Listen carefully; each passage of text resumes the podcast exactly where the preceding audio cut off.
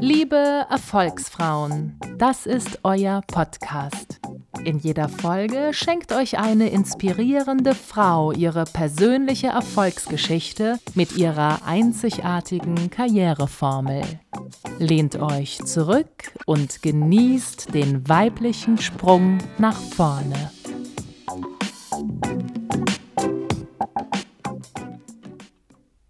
Hindernisse bezwingen von Ingrid Blumenthal Halten Sie durch, aber harren Sie niemals aus.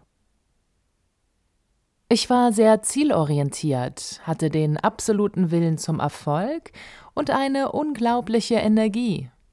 Gegenüber anderen wirkte ich weniger verschlissen und hatte große Lust auf Neues. Ich habe vieles gar nicht in Frage gestellt und es mir einfach zugetraut. Das antwortete ich einmal in einem Interview auf die Frage, wie ich den Wiedereinstieg in den Beruf und damit nach meiner Familienauszeit in meine nachhaltige Karriere bewerkstelligt habe.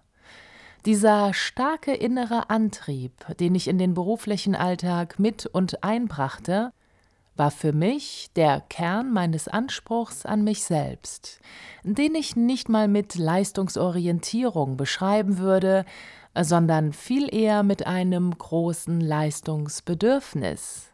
Und das wiederum fußt auf meiner Beharrlichkeit, meine Aufgaben mit festem Willen anzugehen. Man muss jedem Hindernis Geduld, Beharrlichkeit und eine sanfte Stimme entgegenstellen, sagte Thomas Jefferson. Wenn ich meine Führungserfahrung Revue passieren lasse, so ist diese durch eines ganz bestimmt gekennzeichnet permanente Hindernisse. Ich vergleiche insofern das Thema Führung gerne mit Leistungssport, der gut gelingt, wenn sich Pflicht und Kür sinnvoll miteinander verknüpfen.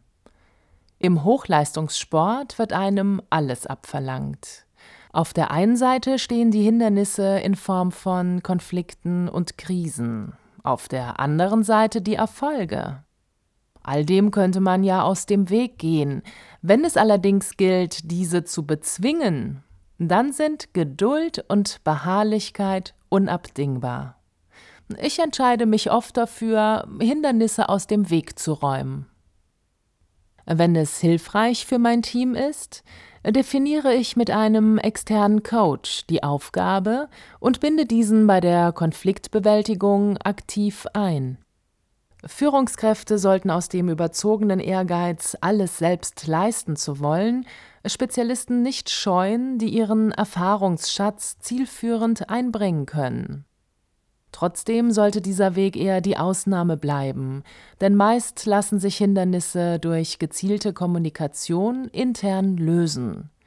Hier kommt es immer darauf an, den richtigen Ton zu treffen und hilfreich und ohne Gesichtsverlust für beide Seiten zu argumentieren. Geduld und eine sanfte Stimme sind dabei in meinem beruflichen Alltag durchaus häufig wörtlich zu nehmen, aber auch in übertragenem Sinne, wenn es darum geht, der Beharrlichkeit in die Steigbügel zu helfen. Denn auch ich bin nur ein Mensch, dessen Nerven schon mal blank liegen können. Dann macht es Sinn, ganz besonders zu sich selbst nicht zu streng zu sein, sondern der Sanftheit der inneren Stimme Gehör zu schenken, die erdet und gleichzeitig wieder die Energie gibt, um mit klarem und scharfem Blick zu entscheiden, was es lohnt, fort und teilweise durchzusetzen. Herauszufinden, ob ich auch wirklich davon überzeugt bin und wie und ob meine Pläne in den Plan des Unternehmens passen auch gegen eigene oder anderer Mitarbeiter Widerstände. Oder wann es an der Zeit ist zu erkennen, dass ich den ganz falschen Weg gehe. Bevor Sie beharrlich sind, allein um der Beharrlichkeit willen, nehmen Sie auch mal in Kauf, ein Stück des Weges zu Fuß zurückgehen zu müssen. Denn was wäre die Alternative? Ein totes Pferd weiterzureiten? Vor kurzem las ich dazu eine Zusammenstellung, die mich amüsierte und die ich gerne mit Ihnen teilen möchte. Denn dieses Pferdebild ist sehr ausbaufähig und so hat das Internet für derartige Situationen zahlreiche erfolgsorientierte Strategien und zielführende Methoden entwickelt und gesammelt, um dem toten Pferd doch weiter die Sporen zu geben. Wir beauftragen eine renommierte Beratungsfirma mit einem Gutachten, ob es billigere und leistungsfähigere tote Pferde gibt. Das Gutachten stellt fest, dass das tote Pferd kein Futter benötigt und empfiehlt, nur noch tote Pferde zu verwenden. Wir ändern die Kriterien, die besagen, ob ein Pferd tot ist. Wir erklären, wenn man das tote Pferd schon nicht reiten kann, dann kann es doch wenigstens eine Kutsche ziehen. Wir verdoppeln die Futterration für das tote Pferd. Wir wechseln den Pferdelieferanten. Wir wechseln den Futterlieferanten. Wir erstellen eine PowerPoint-Präsentation, um zu zeigen, was das Pferd könnte, wenn es denn nicht tot wäre. Wir töten alle lebendigen Pferde, um die Chancen unseres toten Pferdes zu erhöhen. Wir erklären, dass ein totes Pferd von Anfang an unser Ziel war. Und so geht es in munterer Auflistung schier unendlich weiter. Doch diese kleine Liste dürfte bereits deutlich machen, worauf die Priorität liegen sollte. Dickköpfigkeit, Sturheit, Unbeirrbarkeit? Nein, es braucht Entschlusskraft, mit dem klaren Blick für mögliche Hindernisse und wie es die zu überwinden gilt. Außerdem die persönliche Priorisierung und ein möglichst optimistisches Umfeld.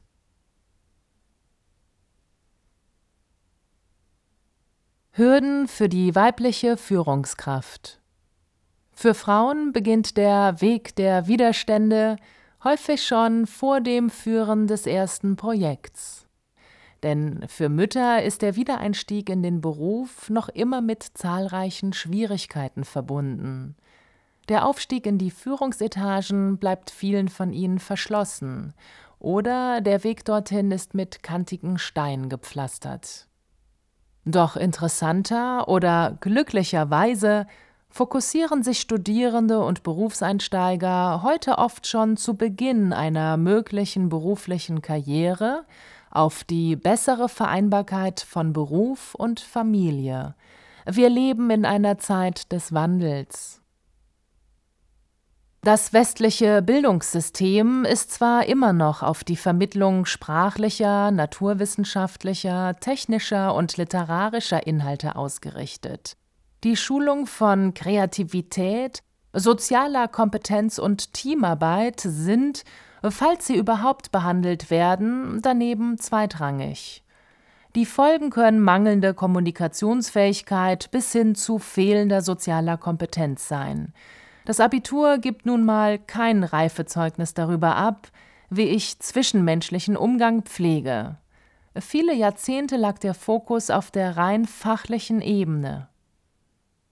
Doch befinden wir uns nun in einer Zeit der Umorientierung, die schon seit längerem in die Arbeitswelt hineinragt. Der Mensch sucht nach Ausgewogenheit zwischen Arbeits- und Privatleben. Und deshalb muss man die Menschen heute anders abholen und führen, um eine hohe Produktivität zu erreichen. Die ganzheitliche Wahrnehmung der Optimierung menschlicher Arbeitskraft führt in eine bessere Methodenkompetenz am Arbeitsplatz. Außerdem zu intelligenten Konzepten zur Personalgewinnung und der Mitarbeitermotivation. Dies schlägt sich wiederum in einer guten Mitarbeiterbindung nieder. Eine gelungene Balance zwischen Arbeit und Privatleben geht heute schon weit über die klassischen Ansätze der Vereinbarkeit von Familie und Beruf hinaus. Neue Arbeitszeitmodelle unterstützen den Wunsch, sehr viel besser Arbeit und Familie in den Alltag integrieren zu können. Serviceleistungen für Familien, wie zum Beispiel die Unterstützung bei der Kinderbetreuung, bei der Betreuung pflegebedürftiger Familienmitglieder oder der Berufsunterstützung für Partner, sind mittlerweile wertvolle Strategiemittel, um an wichtige Fachkompetenz heranzukommen. Der demografische Wandel in Deutschland hilft diesbezüglich vielen bislang Ewiggestrigen auf die Beine. Das heißt, der Start in eine Karriere für Frauen und der berufliche Wiedereinstieg nach der Familienpause ist nicht leicht, aber möglich. Die Chancen, die die Realisierung birgt, kommen den Frauen selbst, ihren Familien und der Gesellschaft zugute. Auch wenn wir manchmal anerkennt in europäische Vorzeigeländer schielen. In Deutschland lässt sich mit Beharrlichkeit und Mut eine neue Unternehmenskultur schaffen, in der Frauen in Führungsetagen so selbstverständlich sind wie Männer. Meine eigene Familienauszeit habe ich sehr genossen. Der Wiedereinstieg in den Beruf stand für mich jedoch immer außer Frage, da ich große Lust auf etwas Neues hatte, das mich herausfordern und meinen persönlichen und fachlichen Erfahrungen Raum geben würde. Angetrieben von meinem bereits erwähnten ausgeprägten Leistungsbedürfnis stellte ich mich entschlossen und beharrlich neuen Aufgaben. Das Wichtigste? Ich verspürte wachsendes Interesse auf diese Herausforderung und engagierte mich leidenschaftlich für das Arbeiten mit unterschiedlichen Teams. Ich lernte jeden Tag hinzu und gewann mehr Sicherheit darin, Verantwortung zu übernehmen. In meiner Zeit im Vertrieb habe ich beispielsweise gelernt, was es bedeutet, sich selbst und anderen hohe Ziele zu setzen. Hier habe ich die Fähigkeit erworben, Herausforderungen frühzeitig zu erkennen und beharrlich für die Realisierung von Zielen für alle Beteiligten zu arbeiten. Aufgeben passt nicht zu mir. In dieser Zeit wuchs mein Selbstvertrauen und verbesserten sich meine Kenntnisse über das, was mich und andere motiviert. Angstfreie Teams geben der Kreativität Raum. Menschen bringen alle ihre unterschiedlichen Lebensmotivationen mit, und so ergeben sich beim Arbeiten in Teams auch immer wieder unterschiedliche Ausgangsvoraussetzungen. Während die Projektarbeit in homogenen Teams harmonisch abläuft, kann die Arbeit in heterogenen Teams anstrengender sein. Trotzdem gibt es eine Reihe von Vorteilen. So werden in derartigen Projekten mehr Optionen berücksichtigt. Das Denken ist vielschichtiger und die Vielfalt der kreativen Lösungen größer. Wer in und mit diesen Teams arbeitet, sollte Unterschiede der Zusammensetzung ansprechen, diese gegenseitig akzeptieren und den Nutzen als Vorteil betrachten. Gerät ein Projekt jedoch in eine Krise, braucht es natürlich einen klaren Kopf und einen scharfen Verstand. Ein starkes Team, das eine Vision gemeinsam trägt und an den Erfolg glaubt, übersteht Krisen vergleichsweise leichtfüßig. In mutlosen Unternehmensstrukturen gehen die Chancen für Innovation gegen Null und die Krisenintervention wird schwieriger. Denn das Gegenteil von Beharrlichkeit ist die Mutlosigkeit. Wenn ein Team nicht an den Erfolg glaubt, dann ist das Scheitern schon fast vorprogrammiert.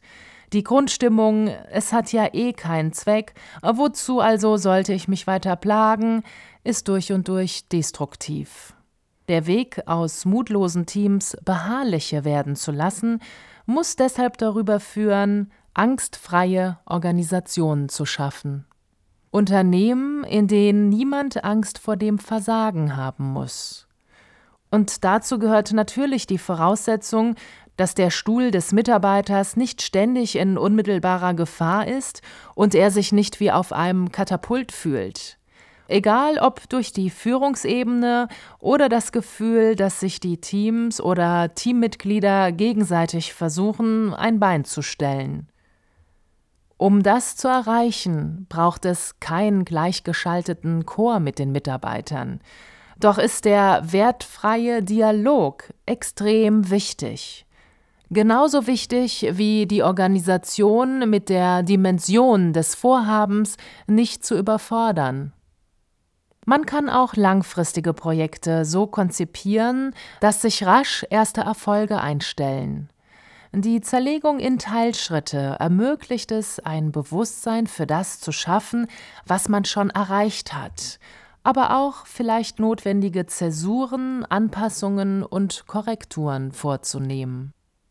Mit diesen sogenannten Quick Wins also ersten schnell zu erreichenden Teilergebnissen, vergrößern sie das Vertrauen in die eingeschlagene Richtung und in den gesamten Erfolg des Projekts. Dabei geht es nicht darum, Euphorie zu schüren, sondern darum, Erfolge ins Blickfeld zu rücken.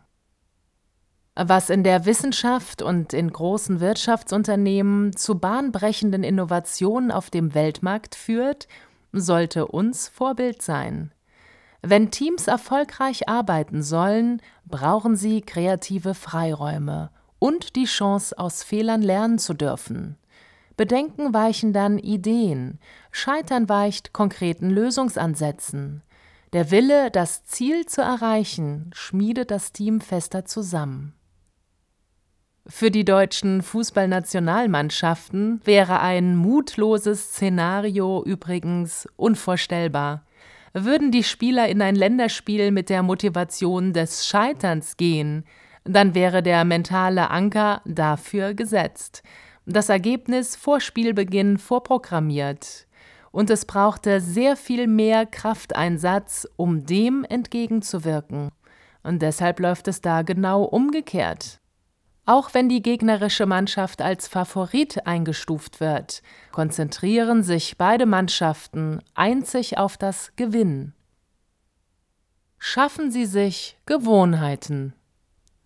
Wenn Sie grundsätzlich davon überzeugt sind, dass die Beharrlichkeit einen größeren Stellenwert in Ihrem Leben einnehmen sollte, weil sie vielleicht bislang ihre Ziele gar nicht oder nicht effizient genug erreicht haben, dann bauen sie sich Brücken.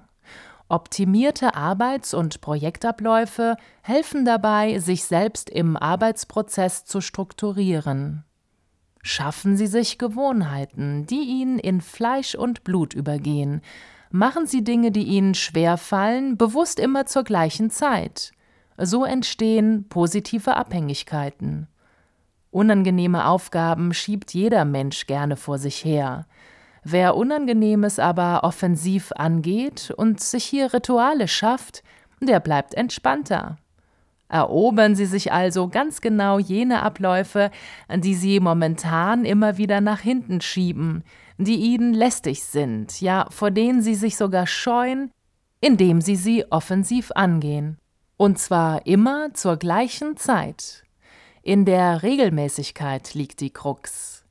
Die können Sie je nach Beispiel Wochen, Tage oder stundenweise anlegen. Wichtig ist weniger der Abstand, denn die Regelmäßigkeit der Taktung. Nur sollten Sie natürlich realistisch bleiben. Wenn Sie beispielsweise ungern Akquisitionstelefonate führen, dann bringt Sie das Vorhaben, immer am Monatsersten um 10 Uhr zwei Telefonate zu führen, nicht wirklich vom Fleck. Da sollten Sie etwas forscher vorangehen. Geht es aber beispielsweise um Teamsitzungen, die das langfristige Management beinhalten, so kann dies einmal im Monat oder sogar im Quartal genügen. Ja, sogar dieser lange Abstand kann sich positiv auswirken. Wichtig ist, dass der Termin regelmäßig angesetzt wird. So wissen Sie immer frühzeitig, wann Sie was für wann vorzubereiten haben. Das gibt Sicherheit. Nicht nur Ihnen, sondern vor allem Ihren Mitarbeitern des Teams. Denn die haben damit auch ein sinnvolles Gerüst für auflaufende Fragen und anstehende Kontroversen. Doch bei allen Tipps wichtig ist zuallererst Ihre Zufriedenheit mit Ihrem jeweiligen Arbeitsplatz. Haben Sie das Gefühl, ihn oder sich permanent optimieren zu müssen, um zufrieden und produktiv zu sein, sollten Sie ihn auf den Prüfstand stellen. Eine optimistische Grundstimmung in einem Unternehmen ist innen und außen fühlbar. Nicht jeder kann sich ein Team oder einen Geschäftsführer aussuchen, aber wer gerne und leidenschaftlich für sein Unternehmen arbeitet, prägt diese Grundstimmung mit. Wer beharrlich Ignoranten und Bedenkenträger meidet, gehört zu den Visionären und Menschen mit Innovationsgeist. Diese Wahl trifft jedoch jeder für sich allein. Beharrlich eigene Wege gehen. Im Wirtschaftsleben werden Erfolge immer an monetären Ergebnissen gemessen.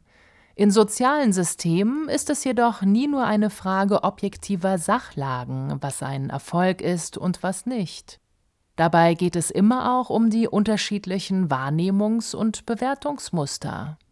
Ein Erfolg ist, was von den Beteiligten als Erfolg bewertet wird. In mutigen Organisationen werden Leistungen und Ergebnisse, die es verdient haben, als Erfolge wahrgenommen zu werden, auch als solche gewürdigt und gefeiert. Sie bringen das Team, die Organisation und das Ergebnis des Unternehmens nach vorne. Ich habe die Erfahrung gemacht, dass Frauen Erfolge anders feiern als Männer. Frauen führen auch anders als Männer. Wer in seinem Team den kompetentesten Mitstreitern Raum gibt, macht sich selbst und das Team stark. Wer Inkompetenz um sich schart, will nur seine Macht sichern. Aus meiner Erfahrung entsteht aus der Verbindung von häufig als männlich rational und weiblich intuitiv bezeichneten Eigenschaften wirklich Erfolgreiches. Bei Aliud Pharma GmbH ist dies bereits gelebte Praxis. Als ich in die dortige Geschäftsleitung berufen wurde, stand ich, aufgrund des Rabattvertrags geregelten Generikamarktes in Deutschland, vor zwei Herausforderungen Umsatz steigern und Ergebnisse liefern. Beide Ziele habe ich gemeinsam mit meinem Team erreicht. Mehr noch, wir haben uns auf ein innovatives Projekt eingelassen und sind heute Vorreiter in unserer Branche sowie im gesamten Gesundheitsmarkt. Wir haben uns bewusst Zeit genommen, um über Prozesse, Partnerschaften und Innovationen nachzudenken. Unser Entschluss stand fest. Wir würden uns die neuen Medien zunutze machen. Unser Service Terminal in Apotheken zeigt, dass die Branche vorausschauend digitale und interaktive Projekte für die Pharmaindustrie, die Apotheken und Endverbraucher denken und umsetzen kann. Die Verknüpfung des analogen Weges mit dem digitalen Netz bietet vor Ort eine interaktive Lösung. Wir berücksichtigen moderne Kommunikationsgewohnheiten und garantieren vertrauensvolle Informationen. Die Energie, die im Team dafür freigesetzt wurde, und die Erfolge, die wir inzwischen erzielt haben, zeigen, dass wir auf dem richtigen Weg sind. Ein Schlüssel dafür war die Beharrlichkeit. Meine Erfolgsformel Beharrlichkeit plus Training plus Durchhaltevermögen gleich Erfolg.